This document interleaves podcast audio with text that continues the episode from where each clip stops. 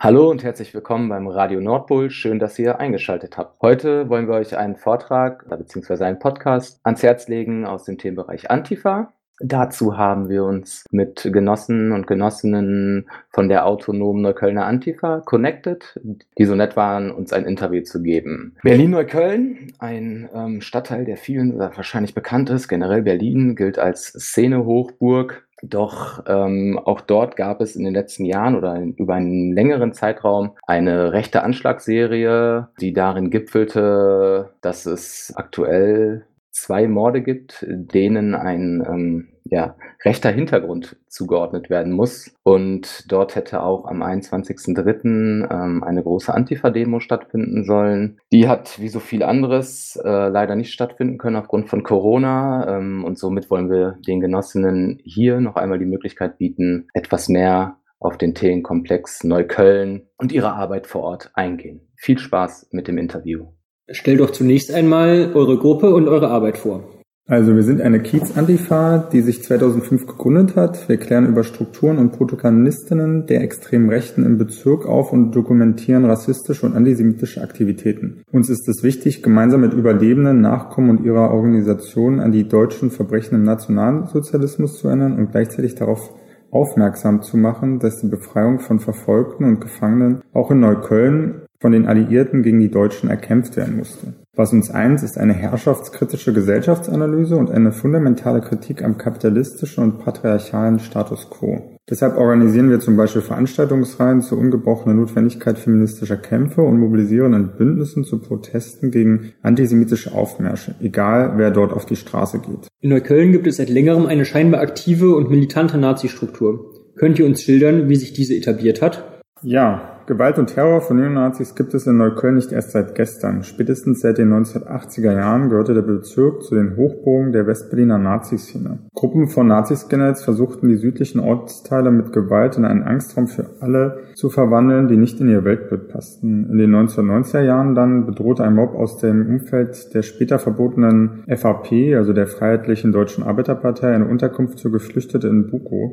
Lange bevor es die AfD gab, saß im Neuköllner Bezirksamt von 1992 bis 1994 bereits ein Stadtrat der rassistischen Republikaner. Die Wahlergebnisse weisen auch auf das konservative politische Klima im Südteil des Bezirks hin, der einfach ganz anders geprägt ist als der Norden, den viele im Kopf haben, wenn sie über Neukölln reden. Im Süden haben es Antifa-Strukturen bis heute schwer, denn sie gelten dort als NestbeschmutzerInnen, von außen als eigentliche Gefahr. Auch aktive zivilgesellschaftliche Initiativen gab es dort lange nicht, was sich inzwischen jedoch geändert hat. Die Politik hat das Problem mit Nazis bagatellisiert und der Gegenwehr noch mehr Steine in den Weg gelegt. Dann Anfang der 2000er Jahre haben sich dann in Neukölln Kameradschaftsstrukturen und schließlich 2003 auch ein eigenständiger Kreisverband der NPD gegründet. Dabei gab es einen Wissenstransfer von alten Kadern aus den 1990er Jahren. Die Neuköllner Nazis konnten aber auf Support von Kameraden aus dem Brandenburger Umland sowie aus dem benachbarten Ostberliner Bezirk Treptow zählen. Hinzu kommt, dass Teile der Hertha-Fanszene, die in Südneukölln ziemlich stark vertreten ist, mindestens rechtsoffen sind und es punktuell auch direkte Überschneidungen mit der extremen Rechten gab und immer noch gibt. Seit dieser Zeit häufen sich die Angriffe. Im September 2001 etwa überfielen 15 Neonazis mit Baseballschlägern eine Geburtstagsfeier in den Räumen einer evangelischen Kirchengemeinde in Rudow. Zwei Jahre später nahm eine rassistische Hetzjagd einen Ursprung bei dem Volksfest Britzer Baumblüte und endete damit, dass am U-Bahnhof Rudow 20 Neonazis auf ihre am Boden liegenden Opfer eintrat. 2006 beschossen Nazis die BetreuerInnen eines Antifa-Infostands am gleichen Ort mit Leuchtmunition. Der Versuch von Neuköllner Neonazis, zwei Jahre später nachts die Wohnhäuser von zwei Familien mit Migrationsgeschichte in Südneukölln in Brand zu stecken, endete nur mit Glück ohne Opfer. Die Protagonisten von damals sind die Hauptverdächtigen von heute. Lokale Antifa-Strukturen hatten sie längst in den Fokus gerückt, als im Jahr 2009 eine erste Welle von Anschlägen auf Linke und ihre Räume im Berliner Südosten begann. Eingeformte Fensterscheiben, gesprengste Briefkästen und als vorläufiger Höhepunkt im Jahr 2011 gleich zwei Brandanschläge auf den Neuköllner Jugendclub der Falken, das Anton Schmaus Haus in Britz. Das war das Jahr, in dem die NPD nach fünf Jahren wieder aus dem Neuköllner Bezugsparlament flog. Die angesprochenen Kameradschaftsstrukturen, später zunehmend lose aktionistische Gruppen, hatten zu dieser Zeit Anschluss an andere Berliner Strukturen gefunden und waren meist unter dem Dach des Nationalen Widerstands Berlin, kurz NW Berlin, geschlüpft. Wie gehen die Nazis vor? Was sind ihre Aktionsfelder? Wie sind sie organisiert? Klassisch öffentlich sichtbare Strukturen von NPD, Kameradschaften oder autonomen Nationalisten spielen zumindest in der Außendarstellung in Neukölln schon längst keine große Rolle mehr wenn Mensch mal von einigen eher hilflosen, meist virtuellen Wiederbelebungsversuchen absieht, die meist von kurzer Dauer waren. Also hier ist zum Beispiel zu nennen die Facebook-Seite der Freien Kräfte Berlin-Neukölln. Nicht wenige von den ehemaligen Kadern haben sich heute eher ins Private zurückgezogen und gehen lieber zum Fußball. Der soziale Zusammenhang ist aber sicherlich geblieben. Der Kreisverband der NPD ist offiziell aufgelöst, nachdem der letzte Kreisvorsitzende Jens Irgang, der nicht mal in Neukölln wohnte, zum AfD-Sympathisanten wurde. Er existiert aber wohl weiterhin. Mal schauen, was da noch so kommt. Was die Neuköllner Nazis heute so machen? Einzeln und in kleinen Gruppen lassen sie sich bei größeren, extrem rechten Demos in Berlin-Mitte sehen. Ansonsten gerade verstärkt in letzter Zeit sprühen und kleben sie wieder relativ viel. Beispielsweise sind kurz vor den Hess-Demos immer viele Mobi-Graffitis und Plakate in Südneukölln zu finden. Auch bei den NPD-Bürger Bürgerwehr, den Schutzzonen sind mindestens zwei Neuköllner Neonazis regelmäßig am Start. Dass NPD und andere Nazis in Neukölln heute so gut wie gar nicht mehr auf öffentliche Aktionen setzen, hat auch den Grund, dass Antifa und Zivilgesellschaft es geschafft haben, dem Mythos, den die Nazis um bestimmte Gebiete in Südneukölln errichten wollten. Hier ist zum Beispiel das Nazi-Motto Die Ruderspinne bleibt schwarz-weiß-rot erfolgreich gebrochen und ihre Aufmärsche immer wieder blockiert werden konnten. Die Zeit, die dadurch frei wird, investieren die Nazis jetzt offensichtlich in Anti-Antifa-Arbeit nächtliche tägliche Aktion. Das lässt sich auch mit wenigen vertrauten Leuten machen. Die Anschlagsserie gibt es mittlerweile seit 2012, seit dem Mord an Burak. Wie wird diese Serie in der Öffentlichkeit wahrgenommen? Wird verstanden, dass es eine rechte Angriffsserie ist oder wird wieder einmal geleugnet? Dass es sich um rassistische Anschläge handelt und der rechte Terror nicht ernst genommen, wie es zum Beispiel jahrelang beim NSU war. Hat sich inzwischen das Bild in der Öffentlichkeit etwas geändert? Dass die Täter Neonazis sind, wurde bei den aktuellen Angriffen öffentlich eigentlich nicht mehr in Frage gestellt. Viel von dem, was wir wissen, wissen wir aus eigenen Recherchen, aber auch durch die Arbeit von investigativen Journalistinnen. Zudem haben wir es nicht zuletzt auch den Betroffenen der Angriffe selbst zu verdanken, die sich organisiert haben und dafür sorgen, dass das Thema nicht in Vergessenheit gerät. Auch wenn die Forderungen nach Aufklärung und Ermittlungserfolgen welche sind, die im Rahmen der bestehenden verhaftet sind, beobachten wir schon, dass viele Betroffene aus der Zivilgesellschaft ihr Vertrauen in den Staat berechtigterweise überwunden haben und auch Vorbehalte gegenüber linker Politik gefallen sind. Es finden weiterhin jeden Donnerstag Kundgebungen vor dem LKA Berlin statt, die von der Zivilgesellschaft und Betroffenen durchgeführt werden. Trotzdem müssen wir auch feststellen, der Druck, den es aus der Öffentlichkeit daraus ergibt, schafft es offenbar nicht, den entscheidenden Stein ins Rollen zu bringen. Zumal es der Innensenator und die Polizei immer wieder schaffen, die Öffentlichkeit mit Nebelkerzen einzulullen. Wer sind die Opfer der Angriffe? Richten sich die Angriffe gezielt gegen Migrantinnen und Linke die in der Öffentlichkeit stehen?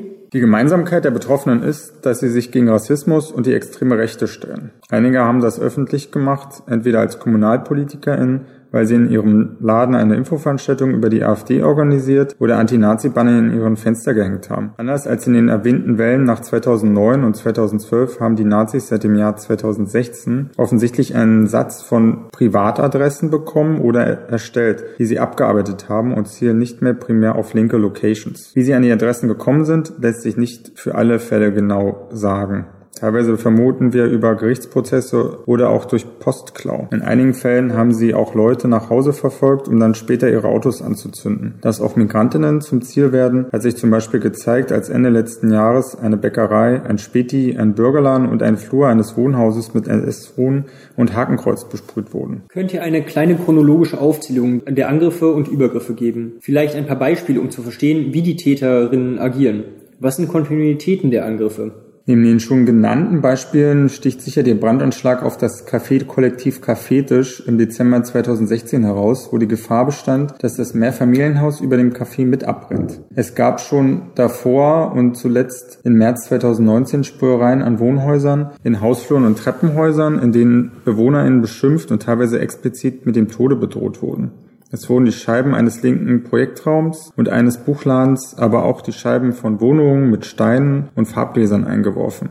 Mehrere Autos haben gebrannt. Zum Beispiel, weil sie linke Aufkleber auf der Scheibe hatten oder die BesitzerInnen als Linke ausgemacht wurden. Es gab in Neukölln, soweit wir wissen, zwei Morde an Burak und Luke. Es ist sehr wichtig, an diese Morde zu erinnern, sie zu politisieren und aufzuarbeiten und so Strukturen neonazistischer und rechter Gewalt sichtbar zu machen und den Terror auch als solchen zu benennen, was er ist nämlich Terror von rechts. Wie steht es um die Aufarbeitung und Erinnerungsarbeit? Äh, insbesondere der Mord an Burak Bektasch in der Nacht vom 4. auf den 5. April 2012 war für uns prägend. Der Abend ist uns auch deshalb in Erinnerung geblieben, weil einige von uns an diesem Abend bei einer Infoveranstaltung in Südneukölln waren, mit der für eine antifaschistische Demonstration eine Woche später mobilisiert werden sollte, die wir mitorganisiert haben. In dem Veranstaltungsort schlichten an diesem Abend auch bekannte Neuköllner Nazis rum. Die Aufklärungs- und Erinnerungsarbeit ist der Initiative Initiative für die Aufklärung des Mordes an Burak Bektasch zu verdanken, in der sich kurz nach dem Mord antirassistische Gruppen und Einzelpersonen zusammengeschlossen haben. Ihnen ist es gelungen, eine vertrauensvolle Verbindung mit Freundinnen und Angehörigen von Burak aufzubauen. Gemeinsam mit der Familie organisieren sie Veranstaltungen, Kundgebungen und Demonstrationen zum Todestag, aber auch zum Geburtstag von Burak am 14. Februar. Die Initiative macht Öffentlichkeitsarbeit und stellt Fragen.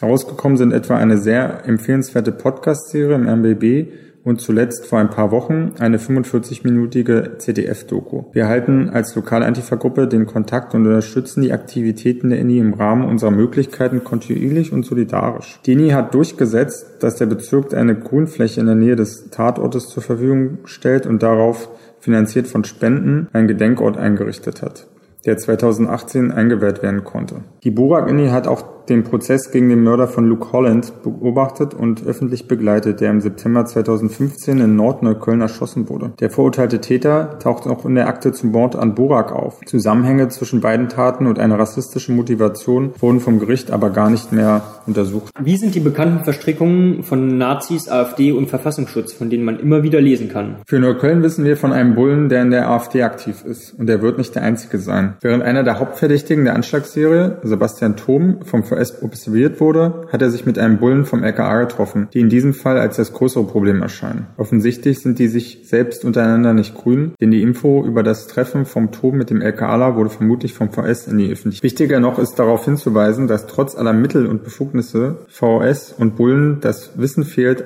auch weil ihre Analysen schlecht sind. Sie können mit Antifas nicht mithalten, die arbeiten ergebnisorientiert, aus persönlicher Motivation, ohne Rücksicht und den Schutz des Staates und Löschfrist. Ein weiterer mutmaßlicher Drahtzieher der Anschlagsserie ist Thilo Paulens, der Bezirksvorsitzender der AfD war. Dieses Amt legte er 2019 nieder, nachdem die Ermittlungen gegen ihn in Zusammenhang mit der Anschlagsserie bekannt wurden. Antifa-Strukturen wiesen, wie bereits geschildert, schon von Anfang an auf Tom Paulens und den dritten Verdächtigen, Julian Bayer, als möglichen Täter hin. Der Neonazi Christian Blank trat 2016 gemeinsam mit Tilo Paulens in die AfD ein und kandidiert inzwischen für den Vorstand der Neuköllner Bezirksverordnetenversammlung. Die Neuköllner Neonazi-Szene ist, wie geschildert, eng mit der AfD verbandelt. So besuchen aktive Neonazis immer wieder AfD-Veranstaltungen oder Akteurinnen bei der Szene werden zusammengesehen. Am 21.03. hätte in Neukölln eigentlich eine große Antifa-Demo stattfinden sollen. Wegen des Virus ist diese, wie viele andere wichtige Veranstaltungen, leider ausgefallen. Wie sieht die Antifa-Arbeit in Neukölln in Corona-Zeiten auf Distanz aus? Wo gibt es Hürden? Wo gibt es Probleme? Wie gestaltet ihr euren politischen Alltag? Das Problem ist, dass linke Politik häufig auf Masse und Öffentlichkeit ausgelegt ist. Bei Demos und Kundgebungen wie auch bei öffentlichen Veranstaltungen. Es ist im Moment nicht möglich, so zu arbeiten, was ja nahezu für die ganzen Linke spricht. Es gibt jedoch viele gute und wichtige Positionen zur Krise wie zum Beispiel den Text Radikale Kritik jetzt Raus aus der Angststarre, der von den Genossinnen von Infrared aus Brandenburg veröffentlicht wurde. Auch in Neukölln liefen die letzten Wochen einige Aktionen. Wurden beispielsweise von solidarischen NachbarInnen Gabenzäune für Obdachlose eingerichtet, an denen Menschen Nahrungsmittel hängen. Es gab daneben auch Antifa-Aktionen wie das Outing von Tilo Paulens, die Sachbeschädigung eines Wohnhauses eines AfD-Funktionärs oder eine Transferaktion an dem Restaurant Novi Sad, das von der AfD genutzt wird. Es werden nicht die letzten gewesen sein. Es ist wichtig, dass die Linke in diesen Zeiten auch sichtbar ist und die verbliebenen Möglichkeiten nutzt, um autoritäre Zustände zu kritisieren. Vielen Dank an die Neuköllner Antifa für den interessanten Beitrag, der uns einen kleinen Einblick in ihre Arbeit und in die rechten Strukturen in ihrem Kiez gegeben hat. Deutlich wird wieder einmal, wie hoch die Bedrohung rechtsextremer Gewalt ist. In Deutschland keine Neuheit. Rechte Gewalt hat eine jahrzehntelange Kontinuität. Und dennoch wird diese bei jedem neuen Anschlag in der Öffentlichkeit scheinbar wieder neu entdeckt. Die Taten werden verharmlost, kleingeredet, entpolitisiert oder verwirrten EinzeltäterInnen zugeordnet. Zugeordnet. Das Problem sind aber verfestigte, gewalttätige rechte Strukturen in einer strukturell rassistischen und antisemitischen Gesellschaft, die es immer wieder unablässig zu bekämpfen gilt. Wir sollten über